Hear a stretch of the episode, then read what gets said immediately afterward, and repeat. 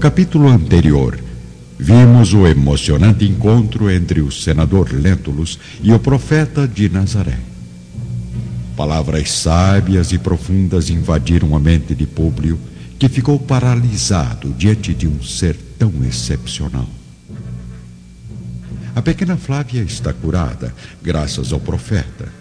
Como a menina gostou de lembrar ao senador que ainda não está convencido dos milagres que a fé em Deus é capaz de realizar. Há dois mil anos.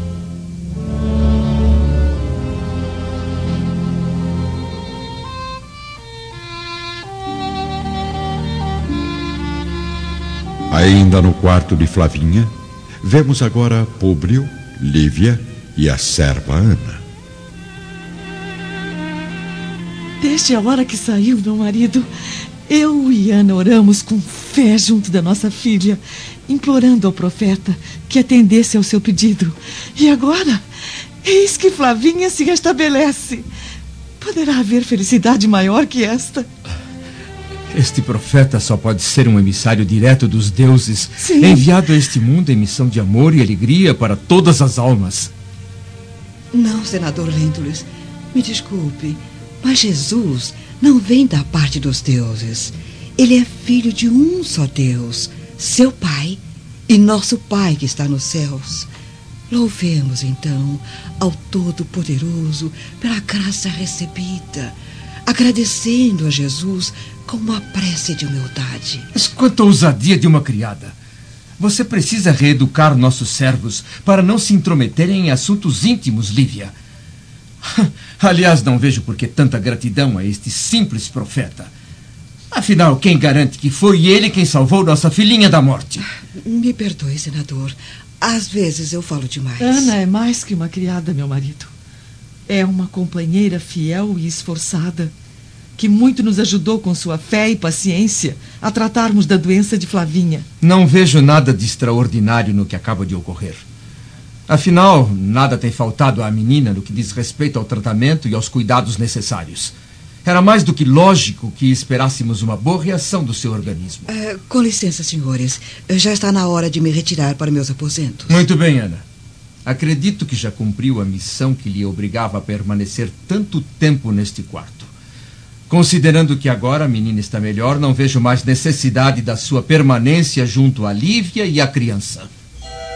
Ao mesmo tempo, no salão de seu palácio em Jerusalém, vemos Sálvio e Fúvia ainda discutindo sobre a mensagem ao guardião Sulpício Tarquínios.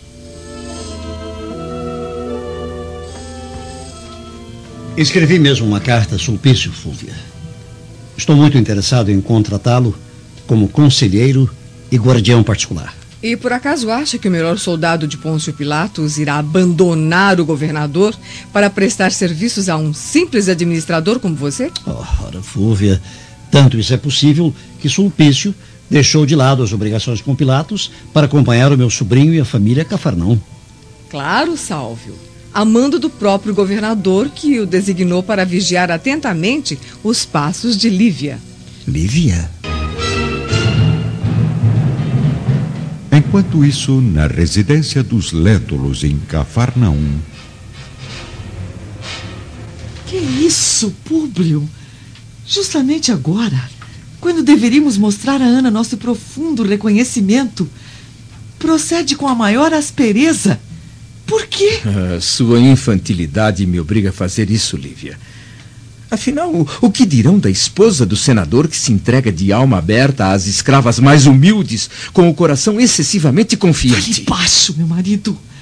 Flávia já está dormindo. Infelizmente, Lívia, começo a notar que entre nós existem agora profundas diferenças. Não diga isso. Por que Públio. essa demasiada confiança no profeta de Nazaré quando ele é tão incrível quanto os magos e feiticeiros de Roma? Não. Além disso, onde coloca as tradições de nossos antepassados divinos se não sabe guardar a fé no interior de nosso lar? Eu tenho certeza absoluta que nossa filhinha foi curada por esse homem extraordinário. Pois no instante de sua rápida melhora, eu pude ver com os meus próprios olhos que o leito de Flavinha estava iluminado por uma luz diferente, como eu nunca havia visto antes. Luz diferente? É. Minha esposa está delirando depois de tantas noites de cansaço ou está contaminada pelos delírios deste povo fanático? Ao mesmo tempo, já acomodados em seu aposento, Sálvio e Fúvia conversam sentindo a brisa noturna de Jerusalém. Me explique direito, Fúvia. Por que o governador iria destacar o chefe de sua guarda para ficar de olho em Lívia Lentulus? Por uma simples razão, meu marido. Pilatos está completamente apaixonado pela esposa do seu sobrinho. Por isso escalou Sulpício Tarquínios para vigiar todos os passos da sua amada, enviando-lhe notícias constantemente. Você enlouqueceu, Fúvia? Isto é mais uma das suas invenções absurdas. Pilatos é que está louco de paixão. Pude ver com os meus próprios olhos no banquete oferecido ao Públio. Lívia e o governador em conversa íntima, trocando galanteios bastante suspeitos. Não, não, não acredito. Lívia é a esposa mais fiel e digna que conheço. Mas o que é isso, Sálvio? Por acaso não confia na esposa que você possui?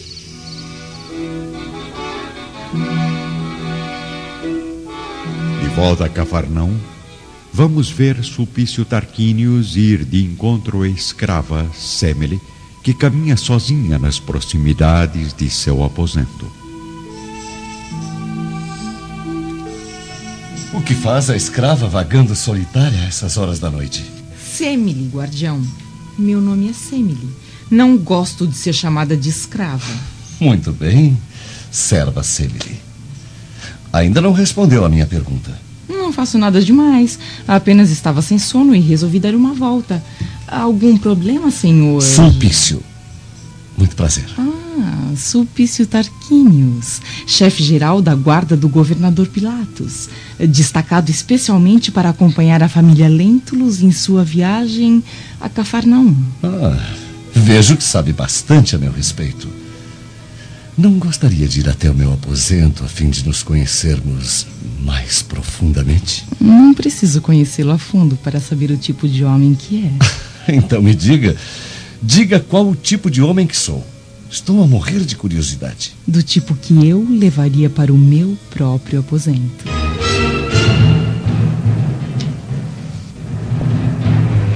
Vamos nos dirigir agora ao quarto do senador Públio e de sua esposa, onde ambos ainda discutem sobre a melhora milagrosa de Flavinha. Não, meu marido, não se trata de alucinação.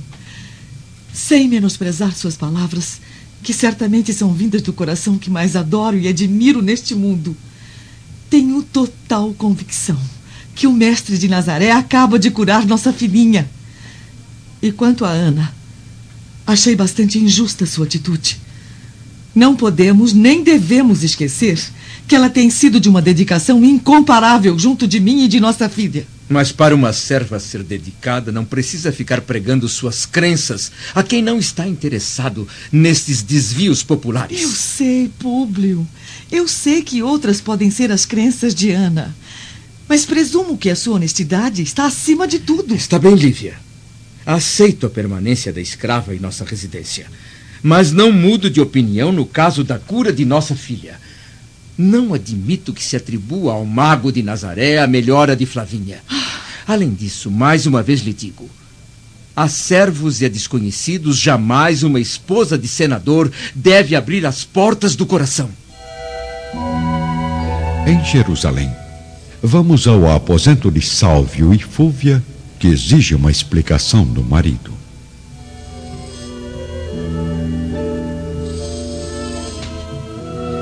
Veja bem, minha querida, eu não quis dizer que você não é uma esposa fiel. E nem precisava, Sálvio. Como ousa comparar a minha integridade com a de Lívia?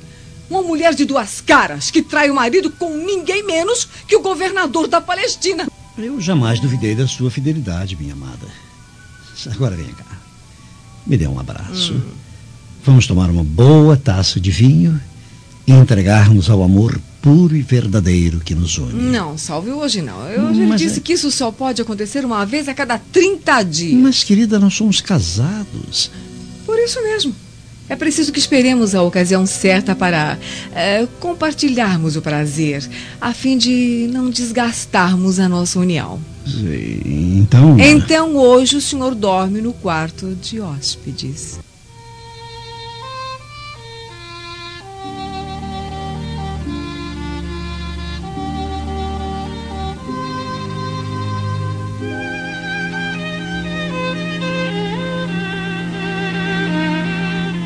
Lívia e Publio, enfim, parecem se entender nos assuntos domésticos e estão agora a repousar juntos no leito de seu quarto em Cafarnaum.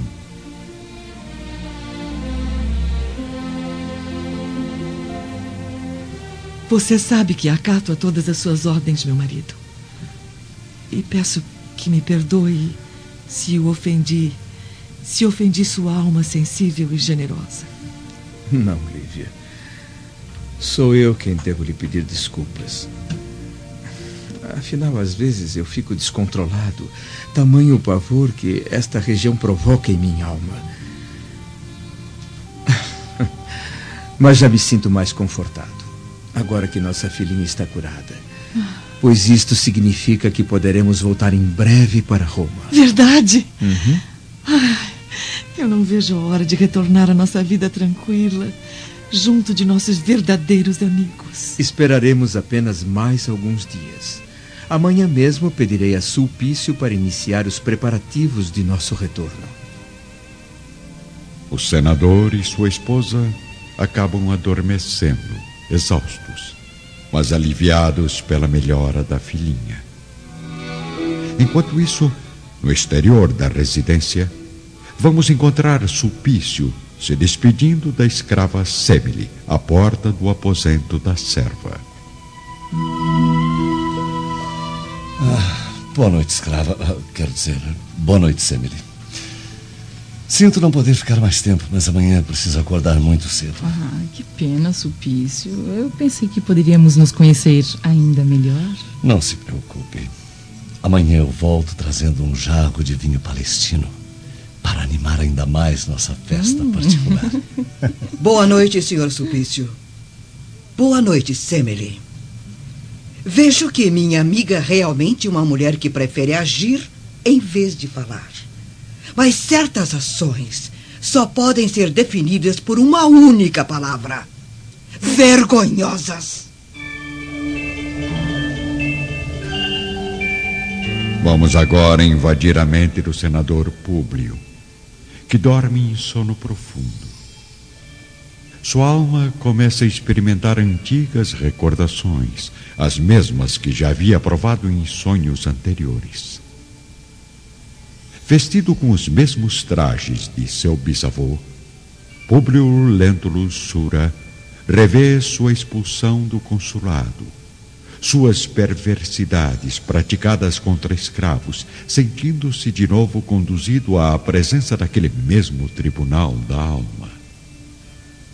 O mesmo juiz se ergue envolto por luminosas fontes espirituais e lhe diz: Publio Lentulus, estiveste esta noite entre dois caminhos, o do servo de Jesus e o do servo do mundo. No primeiro, o castigo seria suave, mas escolheste o segundo, no qual não existe amor suficiente para perdoar todas as tuas culpas. Sofrerás muito, pois abandonaste uma oportunidade maravilhosa, persistindo no propósito de seguir a via amarga das provações mais difíceis. O senador ouve nitidamente todas as palavras do juiz supremo, mas, mas nesse instante desperta para as sensações da vida material, sentindo no coração uma tristeza indefinível. Pelos deuses, que está acontecendo comigo? Por que estou sendo julgado no tribunal da consciência?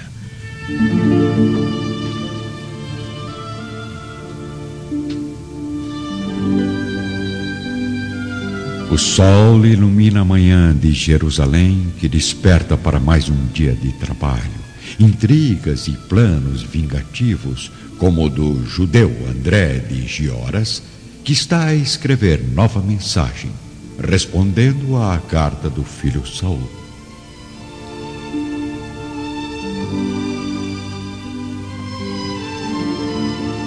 Muito bem, meu filho querido. Vejo que você está bem, embora longe da família. Tenha paciência. Seja forte e persistente como tem sido durante esses dias, sob a humilhação da escravidão. Seu pai o aguarda em breve para comemorarmos juntos o êxito da vingança sobre Públio Lentulus. O plano já está traçado em minha mente. Agora é só uma questão de tempo e de encontrar a pessoa certa para executá-lo comigo. Tenha fé mas jamais se deixe levar pelo coração. Não se apegue aos valores dessa gente que não o vê como ser humano. Pense apenas que aqui em Jerusalém todos aguardam sua volta para que possamos reconstruir nossas vidas com dignidade e honra. De seu pai, que o admira e estima, André de Gioras. Ainda em Jerusalém, bem longe da região onde vive André de Gioras, vamos ver Fúvia ao lado da irmã Cláudia Pilatos, recebendo o sol leve da manhã no palácio governamental. Então, Cláudia, já decidiu com o governador para quando encomendam o primeiro filho? Pilatos não fala mais sobre esse assunto, Fúvia. Uh, aliás, ultimamente ele nem fala comigo. É claro, ele agora só pensa em uma coisa. Exatamente. Ele agora só pensa em uma coisa. Aliás, em uma só pessoa. Então, por acaso já sabe, minha irmã? Em Cafarnão, o senador Públio e a esposa observam agora o aspecto bem mais saudável e disposto da pequena Flávia.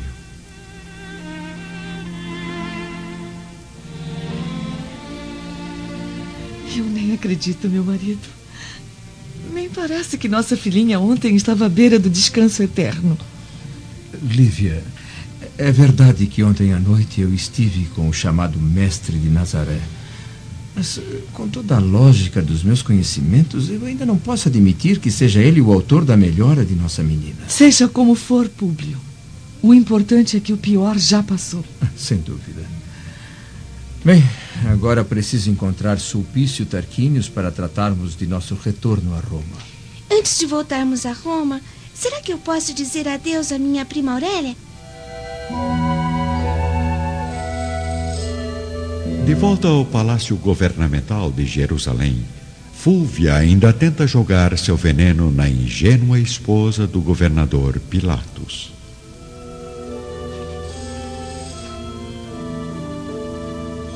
Mas minha irmã, desculpe a franqueza, como consegue suportar a traição com tamanha naturalidade? Não entendo, Fúvia. Não me sinto traída pelo fato de meu marido ultimamente pensar apenas em Públio Lentulus. Públio Lentulus? Exatamente. De um tempo para cá, Pilatos está fazendo de tudo para que o senador Lentulus assuma o cargo de vice-governador da Palestina, permanecendo em Jerusalém por mais alguns anos com sua família. Ah, sim, então é isso. Por que, minha irmã? Por acaso tem alguma coisa sobre meu marido que eu não saiba?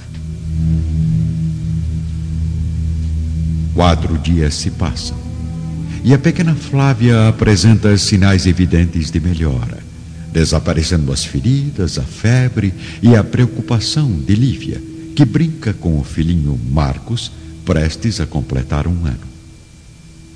Sob o sol radiante da manhã de Cafarnaum, a jovem esposa do senador Lentulus instrui a criada Semele sobre os cuidados com o Pepe. Tamanho o interesse que a serva demonstra pelo menino desde a sua admissão.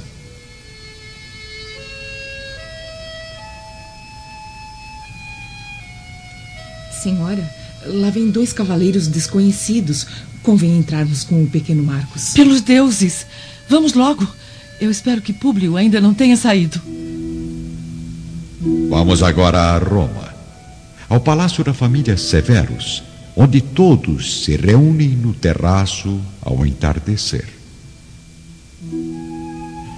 Recebi hoje uma mensagem de Públio. Graças aos deuses, meu amigo voltará para Roma nos próximos dias. Que ótima notícia, Flamínio. Será que o senador Lentulus já recebeu nossa carta? Creio que meu mensageiro particular deverá estar chegando a Cafarnaum ainda hoje. E Flávia, como está a sua saúde? Públio diz na carta que a filha está praticamente curada, graças ao clima sagrado da região. Ah, que os deuses sejam louvados. Minhas preces foram atendidas. E as minhas também, Agripa. Afinal, agora tenho ainda mais certeza que Flávia estará pronta para ser minha esposa daqui a alguns anos. Mas por onde estará o escravo Saul? Já faz horas que ele desapareceu. Deixe que eu encontre meu pai. Preciso contar a novidade a ele.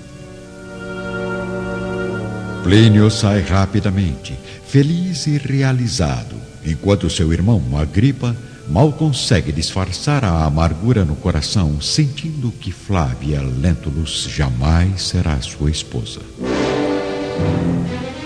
Enquanto isso, voltando à residência do senador Lentulus em Cafarnaum, vemos um homem com trajes romanos em companhia de um guia judeu.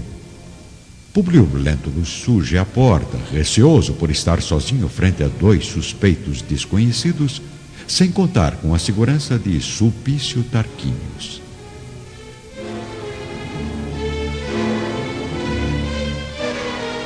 Não se aproximem, forasteiros.